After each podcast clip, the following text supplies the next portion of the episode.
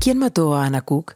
Es un podcast documental escrito por Rodrigo Fruxá, resultado de cinco años de investigación, el análisis de más de 400 páginas de documentación judicial, la realización de alrededor de 100 entrevistas con todos los involucrados y la recopilación de archivos audiovisuales y sonoros considerados relevantes para el caso.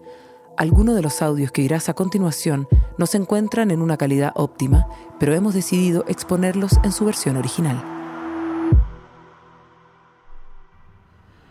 Eh, hola, ¿cómo estás? Te mando esto a ver si te ayuda a cerrar el ciclo.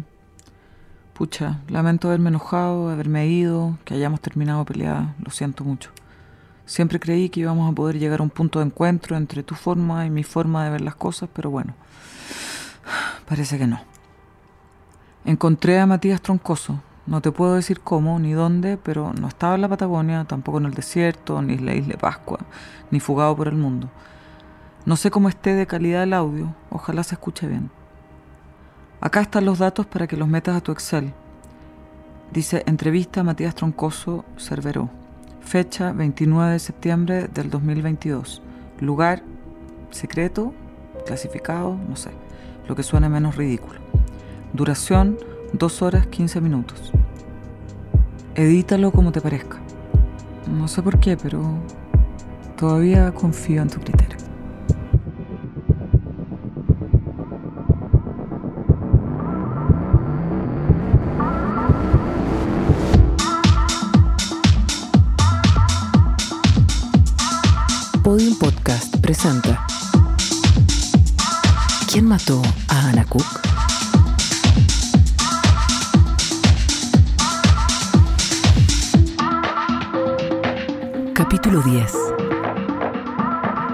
Edítalo como te parezca.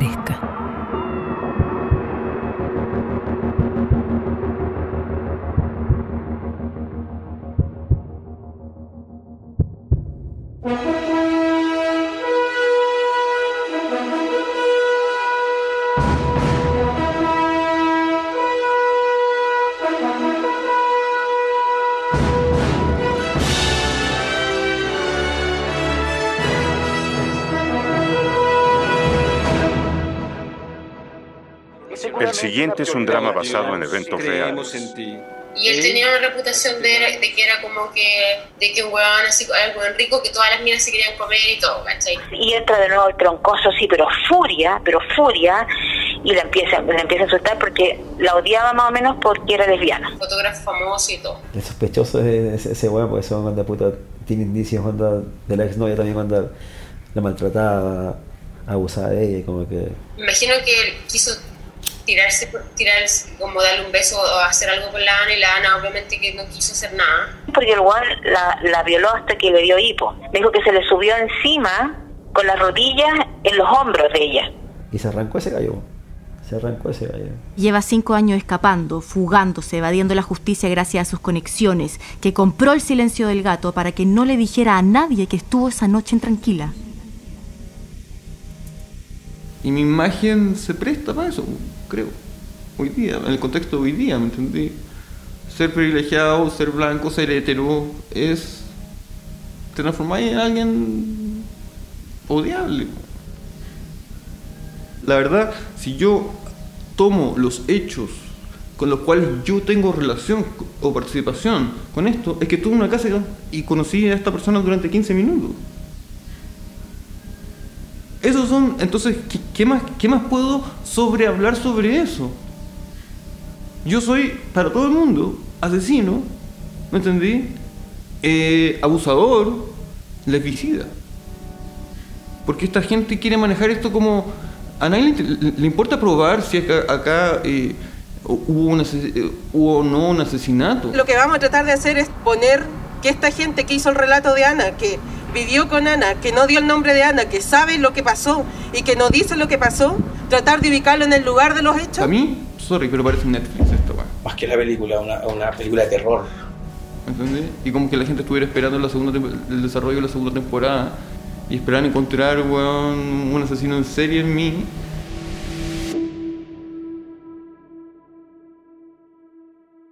Hay una película. Es como Macondo, Gar- García Márquez, porque es como. weón, eh, una película que se llama El honor perdido de Benjamin. Por favor, búscala y vela.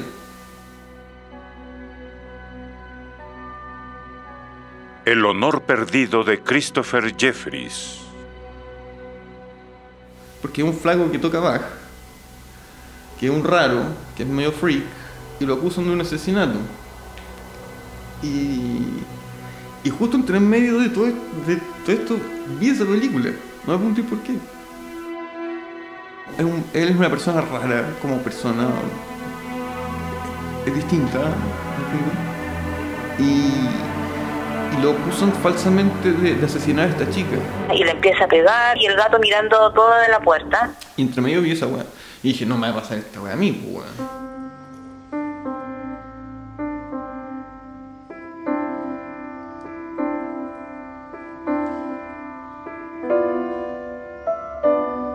Bueno, eh, en mi caso que a mí, bueno, siempre me dijeron que era adoptado. Obviamente con el tiempo me fui enterando las condiciones en las cuales eh, había sido adoptado.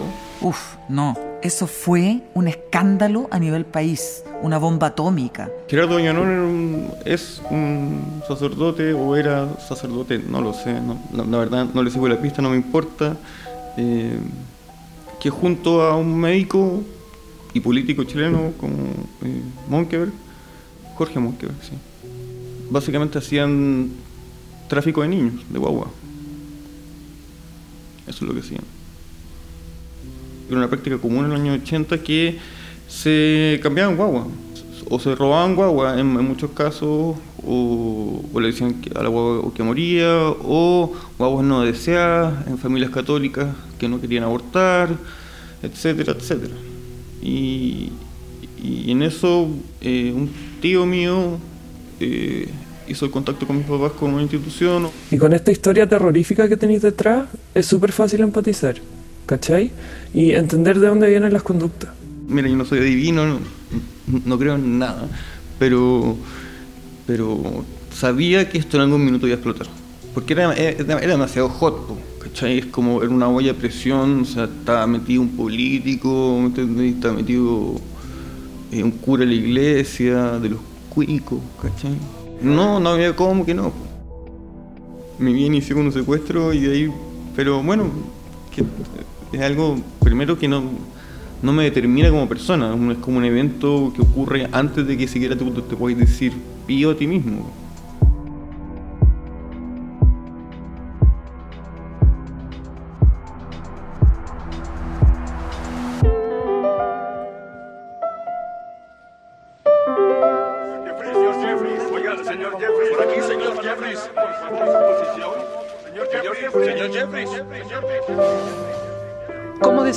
Su carácter?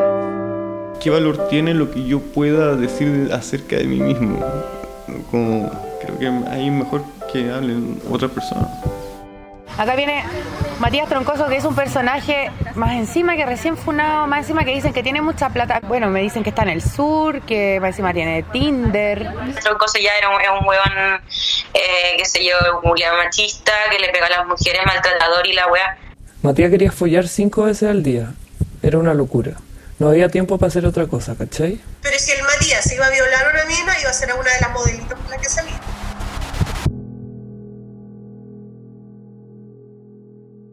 Yo no venía de la moda, no venía ni. no me interesaba la moda, no estaba ni, ahí- no estaba ni ahí con la ropa, me, me da lo mismo.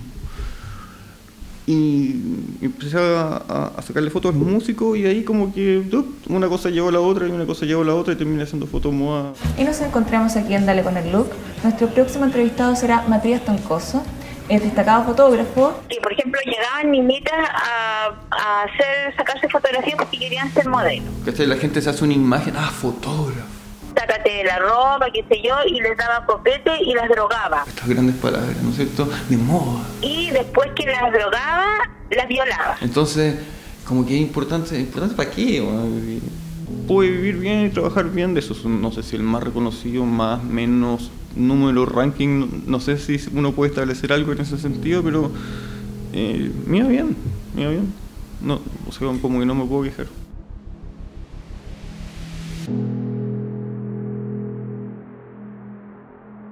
Estaba trabajando como fotógrafo, felizmente, Eh, me había separado hace un tiempo atrás de, de- de la mamá de mi, de mi hijo más chico.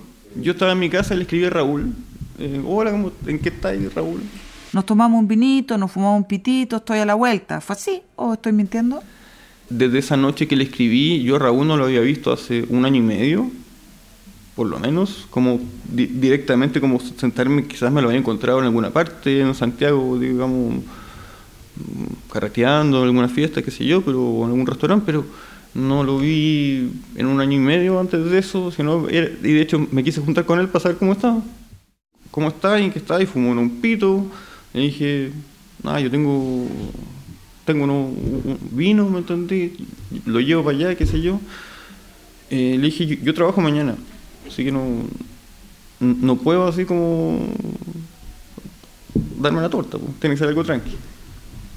La calle California, y tranquila serán tres cuadras, cuatro cuadras, tres cuadras y media. Me fui en bicicleta. Ah, Yo andaba en bicicleta por todos lados siempre. Estábamos en su casa, yo, dos personas hablando, escuchando jazz o Bach y tomándonos un vino. No era una fiesta, no era, era un, un encuentro entre dos personas. Se escuchaba un boom, boom, boom, boom, pero lejano.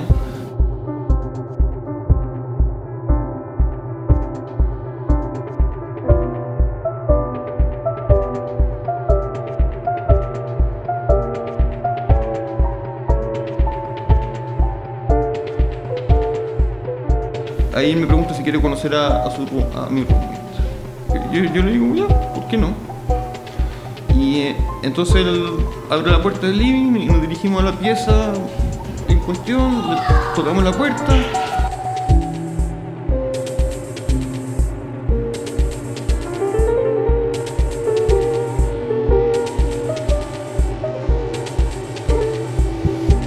Hola, hola, este es el Matías Troncoso, amigo, Ana, Matías. Eh, la escena era la siguiente. eh, había estaba Ana con cuatro amigos más. Había una chica que estaba completamente, no sé en qué estado de conciencia estaba, pero estaba o durmiendo Es que igual tengo el sueño pesado. Entonces, si me duermo, va a ser difícil despertarme. Pero imagínate una, una pieza que debe haber sido de eh, máximo 3 metros de ancho por unos 4 o 5 de largo y habían cuatro personas más nosotros dos. Ana, Simón, Aranza, su hermana chica, y Viena, su polola embarazada. Lo saludé una vez y nunca, fue como, nunca pensé que lo iba a ver- volver a ver en mi vida, ¿me entendí? Fue como mi sensación, lo voy a decir así, puedo, puedo hablar como hablo yo. Bueno, y dije, estos pendejos son los pendejos pasados, ¿por qué tengo que ver yo acá? ¿Qué tengo que hacer yo acá? Nada, ¿cachai? Nada, no engancho ni con la música ni con la onda de ellos, y más encima ni siquiera me hablan mucho, me miraban así con cara de, de Moai. ¿Usa drogas ilegales? Había un par de, de líneas de coca encima de un mueble, de una mesa. Me dijeron, "Sa- saca de ahí si quieres algo. Yo me pillé un poco y, y sería. Tampoco era como que se veía como que tuviera mucho, ¿me entendís? Como, era como, ay, ¿por qué le tenemos que cambiar él? ¿Me entendí? Un poco esa... Eh, Ana estaba tratando de sincronizar eh, dos máquinas MIDI. El protocolo MIDI, cuando trabajáis en música, protocolo MIDI de sincronización de máquina, a veces hay máquinas que tienen un enchufe, hay veces máquinas que tienen otro enchufe y- no es fácil a veces hacerlas conversar para que se sincronicen. Y Ana estaba, teniendo, estaba como de cabeza en ese problema y, y nada, yo, yo le ofrecí al tiro como, yo soy super nerd, me encantan las máquinas también de música y of- ofrecí al tiro como a, ayudarla como a, a- conectar esa, esa eh, la máquina MIDI con el protocolo. Estuvimos 10 minutos en eso, básicamente. Desde el minuto que me puse a conversar con Ana sobre esta sobre la cuestión MIDI, como que eh, dejé de percibir qué es lo que estaba pasando, eh, como que me, me- me focalicé exact- específicamente en eso. ¿Cómo describiría su carácter? Me pareció alguien súper como despierto, o sea, eh, para mí como músico es difícil encontrar a alguien que, que sepa lo que está haciendo en, en términos de máquina y ritmo y, Se encuentra con Ana esa noche, que no tiene ningún interés en él, que no lo pesca. Imagínate la frustración que puede generarle, la rabia. pelo corto. O sea, la vi como, un- como tenía como estilo como medio tombo y entonces mm, lo asumí. Pero nada, fue una conversación como, como te digo, súper como acotada a un tema específico. Y, nada, y, y ahí, y después, pasados 15 minutos, 10 minutos que estuve hablando, le dije a Raúl, lo miré y le dije, vámonos de vuelta al link, como que sentía que yo estaba completamente fuera de lugar, ¿me entendés? Esto debe haber sido como a las 11 y media, 12 de la noche. No más tarde que eso. O 11, 15 minutos, lo que estuve adentro de esa pieza.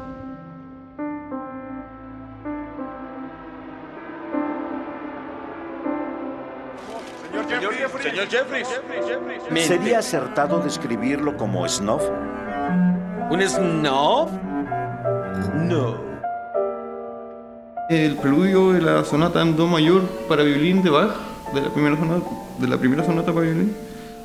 Y esa fue la música que puse ahí cuando, cuando estaba con Raúl. Y Raúl y Raúl grabó mi teléfono.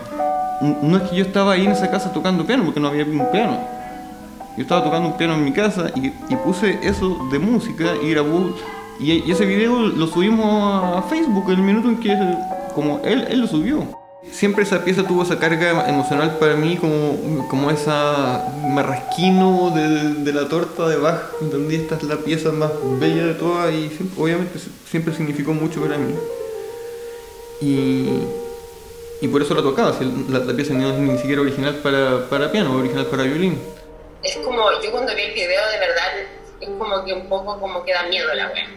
Me imagino que estaban, no es que estaban drogados porque era como que estaban raros, ¿cachai? Entonces que ahora estén ocupando esa música en todo este contexto me parece perverso. Uno, porque es mía.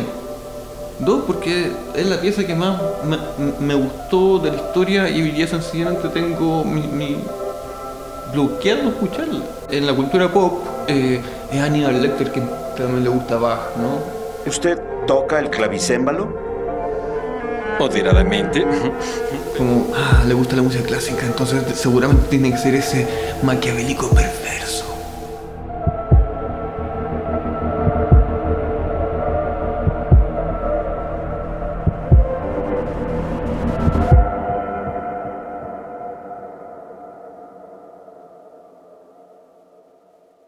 Y de ahí me fui a mi casa.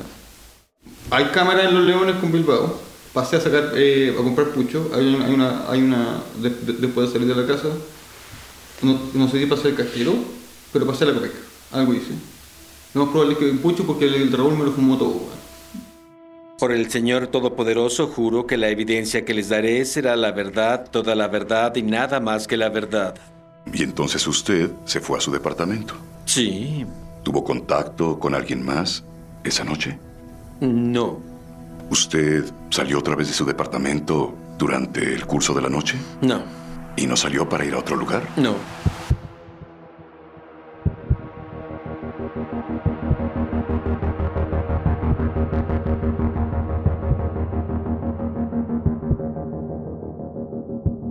El día subsiguiente de que Ana murió, me llama una amiga que tengo en común con, con Raúl, Y yo le avisé a Matías Troncoso. Eh, weón, la Anita se murió. que Ana, ¿de, de quién me está hablando? La Rome del gato ya. Chucha, ¿qué hago? ¿Voy para allá? Esa fue la primera reacción de Matías Troncoso. Y Matías me dijo, ¿voy para allá? Y yo le dije, ¿sabes qué? No sé, porque yo no quise ir, como que es súper íntimo, están los amigos, están los de la casa, como que la están velando en su propia pieza. La. Lo primero que hice fue escribirle a Raúl. Le dije, Raúl, ¿sabes que Me acabo de enterar de lo de Ana, cualquier cosa que necesité, una... ¿cachai? Yo no tenía idea ni las condiciones, yo no sabía nada, ¿entendí? Para mí, eh, yo había entrado a una pieza, ¿me entendí? Y me llega un cuento dos días después de que esta niña, eh, digamos, se había muerto. Yo estaba en la casa de unos amigos y me dijeron, vamos al festival de cine de, Pedro- de la Municipalidad de Providencia, que fue, y se hizo un evento en, en- ahí en Pedro del Livia con, con Lai. En la situación que, que yo me encuentro, Raúl, me pareció raro encontrármelo esa noche en el festival de cine después de todos los acontecimientos, pero más que por el hecho de que haya sido su roommate, me pareció raro que no me haya dicho nada. Raúl, ¿me puedes explicar qué cresta fue lo que pasó esa noche? Y Raúl no me pudo decir qué pasó. Me dice, está en investigación, se verá, no sé, yo no te puedo decir nada, pero Raúl, sea, ¿te das cuenta de lo que me estáis diciendo? Le dije, ¿te das realmente cuenta de lo que me estáis diciendo? O sea, me estáis diciendo que se pasó algo en tu casa y no sabéis qué pasó. Le dije, no lo entiendo. ¿Y me, voy a decir cuándo se murió al menos? Porque para mí yo, yo no tenía... No, no sé, es que no sé, es que no sé. Me dice. Abrí no, y no me contestaba. Ana, Ana. Y la veo dormida. Y llamé a un Seifer, se habrá demorado unos minutos en llegar.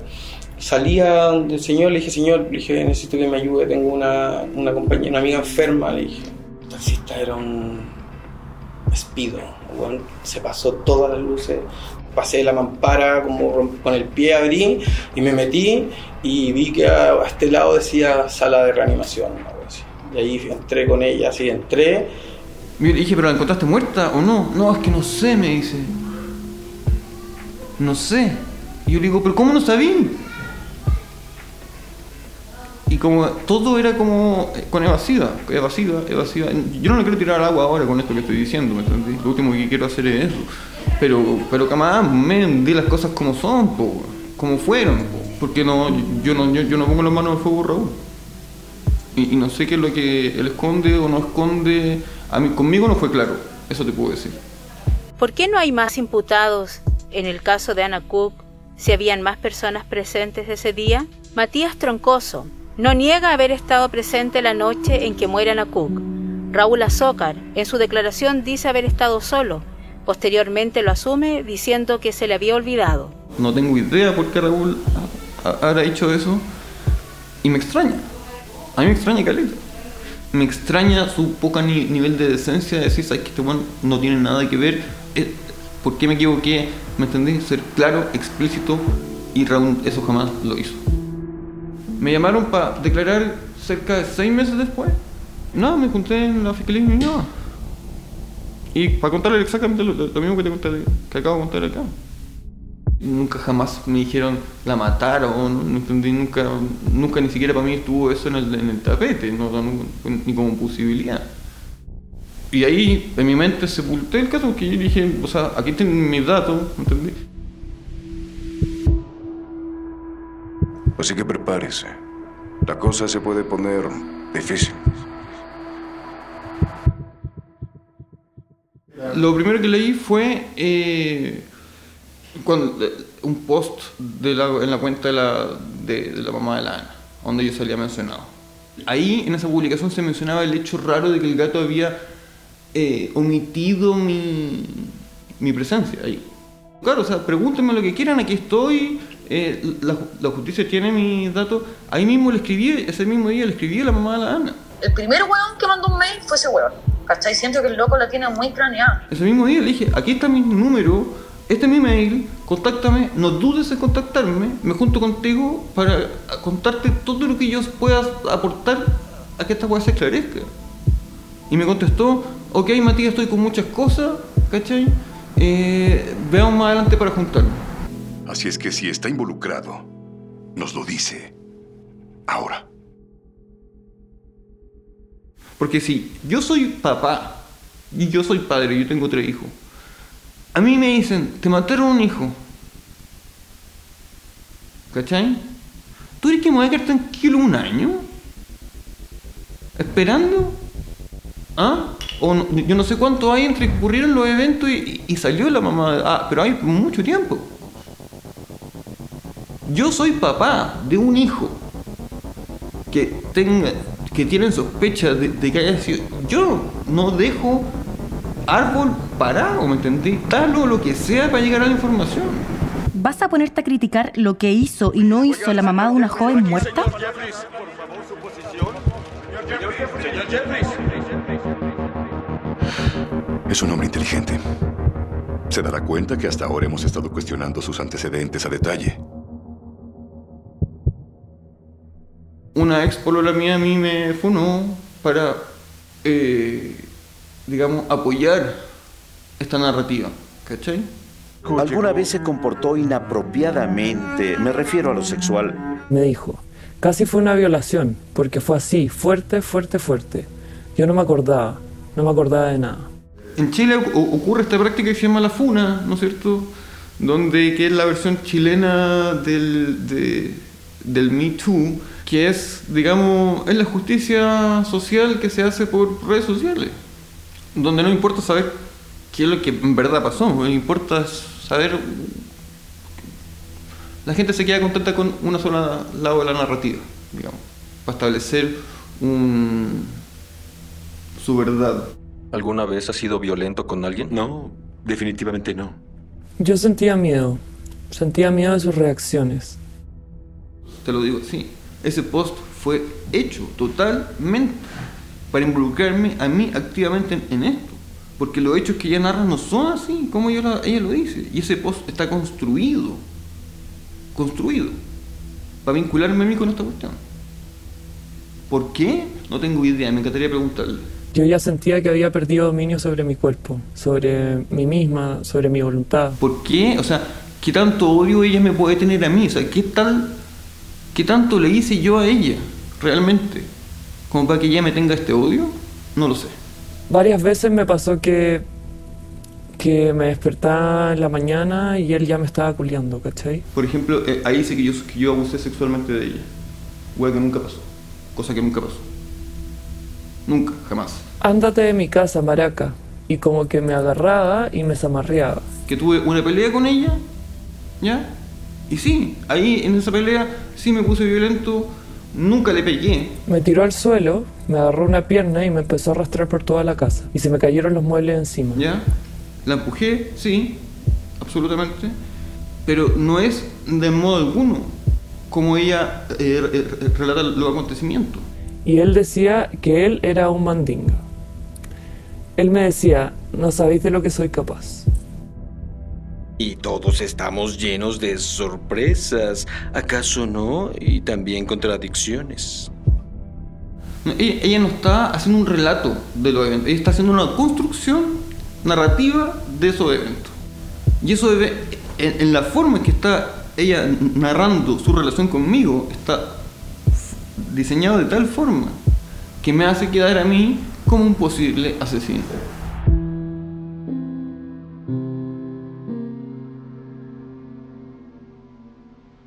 Sí, el post de, de ella es una semana exacta después de que la mamá de la Ana sale con, con- con su noticia. ¿Por qué no lo hizo antes? Cuando mi ex sacó su testimonio, hubieron dos testimonios anónimos más que ah, se adjuntaron a su testimonio. Ubiqué a varias. Algunas no quieren aparecer con su nombre, otras le tienen miedo a Troncoso. Dice que yo durante la noche yo abusé de ella, pero ella se fue a quedar en mi casa por, por, por motivación de ella, Agresividad, sobresexualización, que la intenté penetrarme cuando, cuando estábamos durmiendo. Y mentira, la desperté y tuvimos sexo. despertarse teniendo relaciones que no habían consentido. Tres, sí, la tarde, tres de la mañana, pero vamos. ¿Quién ha hecho esa weá?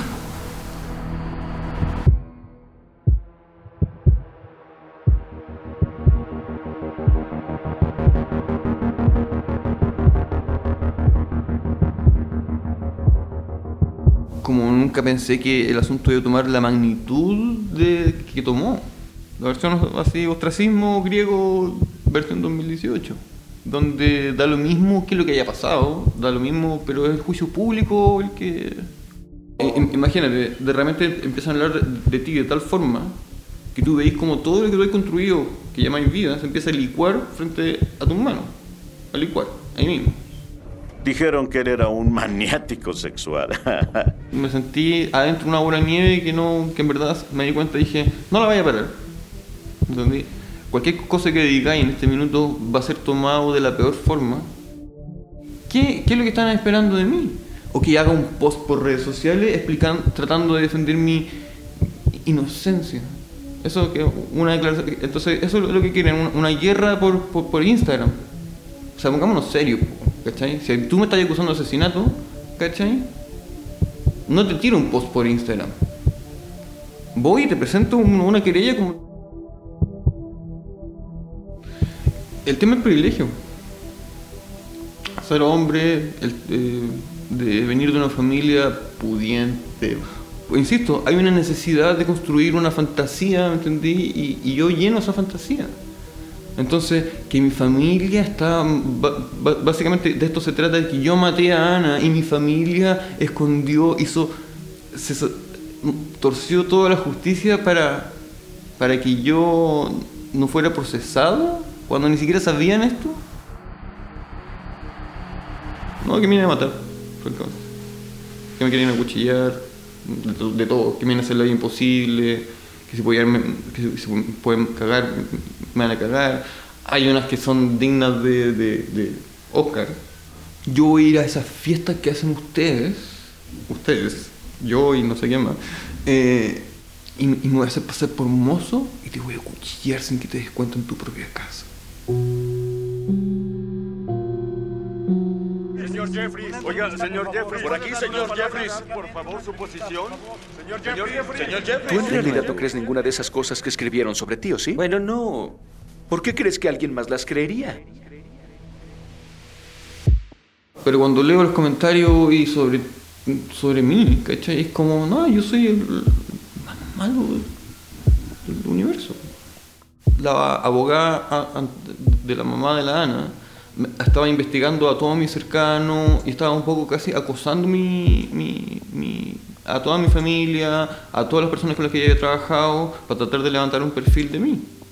Una de las cosas que yo nunca entendí, ¿por qué a mí eh, la pedí jamás me llamó para pedirme una muestra. No es porque mi mamá es Claire Underwood y estaba eh, modificando, ¿me entendí? Haciendo una, una movida política para... Mi familia ni, ni siquiera sabía de esto. O sea, no puedo ir- muchas veces no puedo ir ni a las casas de mis amigos porque sus señoras no entendí cómo de traer a este abusador para acá. A ver, eh, ser realista. Si a un amigo tuyo le dicen que está involucrado en asesinato,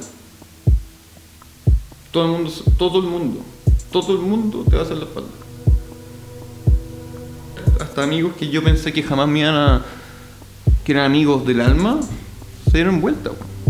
No, cuando sale, lo, cuando sale lo mi expareja, yo ahí tuve que empezar a tomar acciones porque empezaron a llegar amenazas de muerte. Así como muchas. Realmente no entiendo por qué no puedo ir yo. Porque te lincharían. Es por eso. ¿Quién me reconocería? Y yo voy caminando con, de la mano con mi hijo en la- por, la, por la calle y de repente escucho un- un- unos pasos así como muy rápido alguien corriendo atrás mío y un palo así en la cabeza. Abusador. Con mi hijo, en la calle, en el Aguilucho, cerca donde yo estaba viviendo en ese minuto. Estaba con mi hijo tres años, de la mano. ¿Cachai? Entonces ahí fue como dije, no, eh, eh, emergencia, pues, weón. es como apre- apretaba un botón de pánico, ándate, chao, pánico, ándate de acá. Cuida, cuida tu célula, weón, ¿cachai? No, olvídate de la weá moral y tu reputación, cuida tus células, weón, que no te vayan a pasar. No, ahí fue cuando decidí irme a Santiago. Su posición. Señor Jeffries. Señor Jeffries. Bueno, nunca más pude trabajar como fotógrafo, porque ese minuto, o sea, de- de- de- desde yo el día anterior a que esto ocurriera, a estar trabajando en una campaña, al día siguiente yo era una persona peligrosa de estar. Trabajé ahí por 34 años. La mitad de mis colegas siguen ahí. O sea, pasaron dos meses o un mes y yo ya estaba me- metido en un taller de carpintería, en la legua, emergencia. Hasta de ahí me echaron, weón, por esta weón. Hoy día estoy haciendo muebles, a eso me dedico. Pero hasta por esa weón me quieren funar, weón. No puedo ocupar mi nombre. No, no lo puedo ocupar.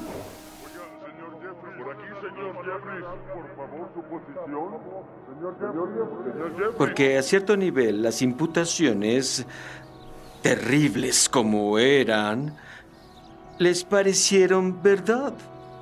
Y mi rostro encajaba. ¿Por qué? En física uno habla del colapso, de la función de onda. Eh, el colapso de la función de onda es cuando uno saca una cuando finalmente todas las probabilidades de, de dónde encontrar un átomo dónde está, tú haces colapsar la, la- la ecuación y obtienes un resultado. Ese resultado, si bien eh, es solo particular a tu resultado, ¿me entendí? No, no tiene relación con, con, con, con el evento en sí. Es solo porque tú miraste ahí. El gato no te cagó la vida. Tú te cagaste la vida porque tenías un pasado oscuro con toda mina, vos arregla esa weá, ¿sabes? O sea, si tenía yayitas, si se le se escapa la olla y en tu olla había mil cadáveres, pues weón, esa weá es tuya, no es del gato. Y loco, bueno, si tú cometiste algún error en tu pasado, sea verdad o mentira, es tu responsabilidad. No es que yo ahora tengo que hacer un mea culpa, a ver qué me llevó acá. No, bueno, fuck off. ¿Me entendí? No voy a hacer un puto mea culpa porque. ¿Me entendí? Porque no tengo nada que ver en lo hecho, po. Si tienen algo con- por lo cual involucrarme a mí en esto que supuestamente yo volví a la casa de Ana a asesinar a Ana, ¿bajo qué motivación? ¿Cuál es mi móvil? ¿Lesbo odio? De que yo tengo lesbo odio. ¿Cómo? ¿Por qué? Feliz hubiera dado pelo, semen, sangre, lo que sea para, para descartarme. Si tú crees que para mí esta cuestión es un infierno, ¿me entendí?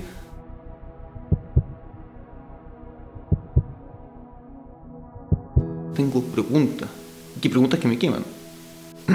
¿Por qué Raúl me dijo a mí que tenía fotos al día siguiente y después públicamente aparece diciendo que iba al dentista? ¿Qué, qué mierda está pasando acá? Ay, se echan la culpa el uno al otro. Señor Jeffries, señor Jeffries, señor Jeffries, por aquí, señor Jeffries. ¿Cómo describiría su carácter? El honor perdido de Christopher Jeffrey.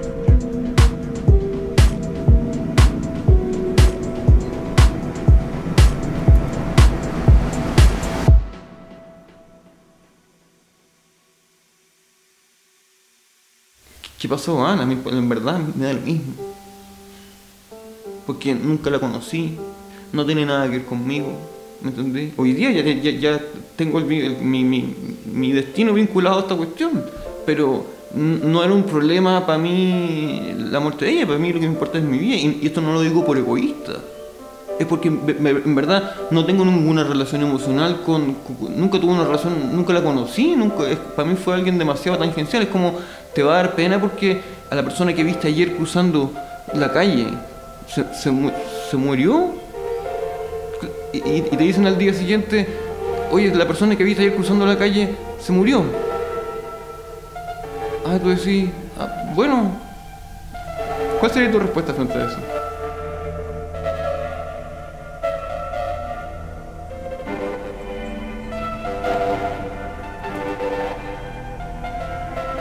¿Quién mató a Anna Cook? Es una serie sonora original de Podium Podcast. Guión, Rodrigo Fluxa. Investigación, Valentina Millán, Sebastián Palma y Rodrigo Fluxa. Dirección General, Trinidad Piris. Diseño sonoro, Luciano Correa. Arte y Comunicaciones, Jorge Pillaga.